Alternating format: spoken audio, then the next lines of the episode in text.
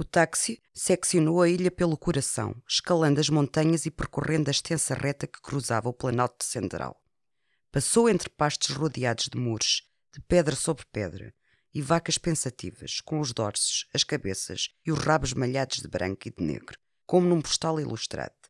Depois desceu novamente em direção ao oceano. Chovia de forma copiosa, e isso ofereceu-lhe uma inesperada sensação de bem-estar. Olhou as montanhas à direita e à esquerda cada uma delas tentando perfurar a neblina à sua própria maneira, e depois virou-se na direção do mar, encapelado e metálico.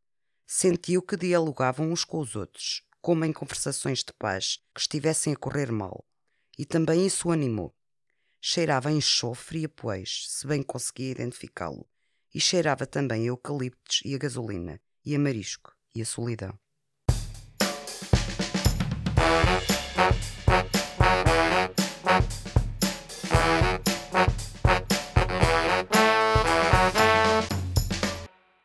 Olá, bem-vindos ao Contracapa, o podcast onde falamos de livros e leituras, realizado na Escola Superior de Educação e Ciências Sociais do Politécnico de Leiria. No Contracapa de hoje, temos a sugestão de leitura de Catarina Varanda, do Centro de Recursos Multimédia da ESEX. Muito obrigada por ter aceitado o nosso convite. Seja muito bem-vinda. Comece por perguntar que livro nos traz hoje.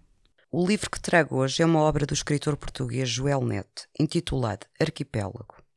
O que levou a escolher este excerto? O autor, neste excerto, consegue descrever a sensação que eu própria tenho quando chego a qualquer uma das ilhas dos Açores. Após a leitura deste livro, e no espaço de três anos, já fui ao arquipélago cinco vezes. Por enquanto, só conheço quatro ilhas. A descrição de sentimentos que o autor faz neste parágrafo é o que sinto quando chego aos Açores. Qualquer descrição que possamos ouvir ou qualquer fotografia ou postal que possamos ver relativa aos Açores fica aquém da beleza destas ilhas ao vivo. Pode contar-nos um pouco da história deste livro? A história deste livro passa-se em dois períodos temporais diferentes, em 1980 e em 2015. Quando, em 1980, houve um grande terremoto na Ilha Terceira, a personagem principal do livro, José Arthur Drummond, era criança e dá-se conta de que não consegue sentir a terra tremer debaixo dos seus pés, algo que o vai acompanhar ao longo da sua vida. Após esse terremoto, que aconteceu no dia 1 de janeiro desse ano, José acompanha o avô na reconstrução da ilha e é nesta altura que se dá o desaparecimento misterioso de uma criança, a pequena Elizabeth.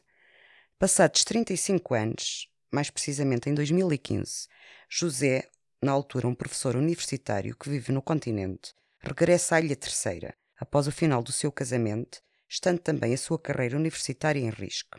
O amor que ele tem àquela terra e os mistérios do passado arrancam-no à melancolia e ele viaja pela Ilha Terceira com uma grande paixão, redescobrindo a magia da paisagem desta ilha e idealizando a beleza silenciosa da mulher que à altura o hospeda em sua casa.